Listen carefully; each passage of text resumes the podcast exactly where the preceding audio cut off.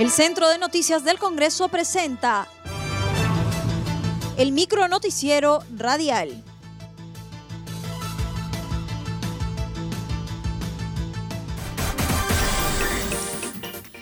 ¿Cómo están? Les saludan y sucede. Hoy es miércoles 9 de septiembre y estas son las principales noticias del Congreso de la República. Comisión de Fiscalización insistirá en citación a presidente Vizcarra. En oficio dirigido al titular del Parlamento, Edgar Alarcón, presidente de la Comisión de Fiscalización, indicó que invitación al mandatario atiende lo establecido en la Constitución y las leyes. En ese contexto, solicitó que por intermedio de la presidencia del Congreso se pueda coordinar con el despacho presidencial para que una delegación pueda visitar al mandatario con carácter de urgencia a fin de que pueda participar de la sesión extraordinaria del grupo de trabajo. En esa línea, José Luis Ancalle, miembro titular de la Comisión de Fiscalización, sostuvo que el asesor jurídico del Poder Ejecutivo, el Ministerio de Justicia, confunde la condición procesal de la invitación a Vizcarra Cornejo. Ancalle Gutiérrez sostiene que participación del presidente es en calidad de testigo para que esclarezca las dudas del grupo sobre el caso Swing. Esa es una invitación como testigo al presidente para que nos pueda ayudar a aclarar asumir su compromiso de la lucha contra la corrupción y no más bien separarse, desligarse y no ayudar a esta investigación que se está haciendo más bien a funcionarios que ya pasaron de testigos a investigados. Quien también no acudirá a la citación es la secretaria general del despacho presidencial, Miriam Morales. Su defensa legal alega que la comisión no brinda las garantías al debido proceso y a la defensa.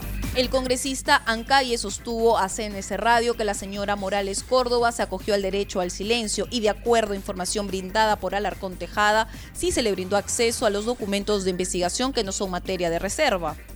Por otra parte, lamentó las actitudes que están brindando algunos funcionarios en no colaborar con la investigación del Congreso.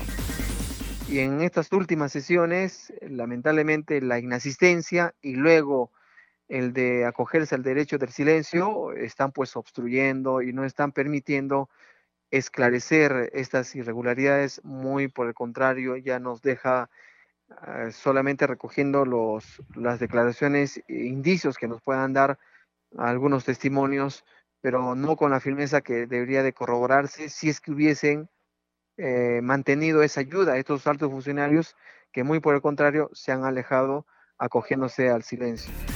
Especialistas dan su apreciación respecto a cambio de fecha para elección de congresistas.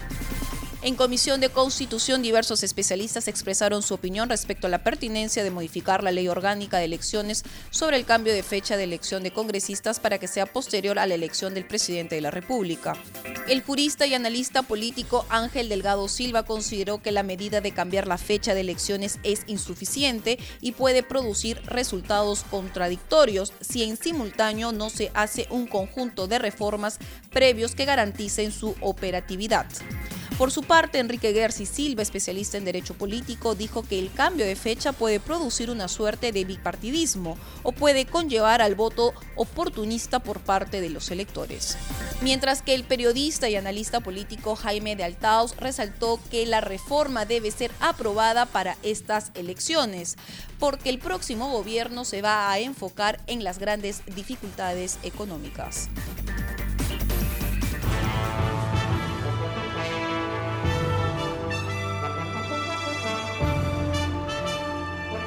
Hasta aquí el micro noticiero radial del Centro de Noticias del Congreso, una producción de la Oficina de Comunicaciones. Los invitamos a visitar nuestras redes sociales y sitio web www.congreso.gov.pe.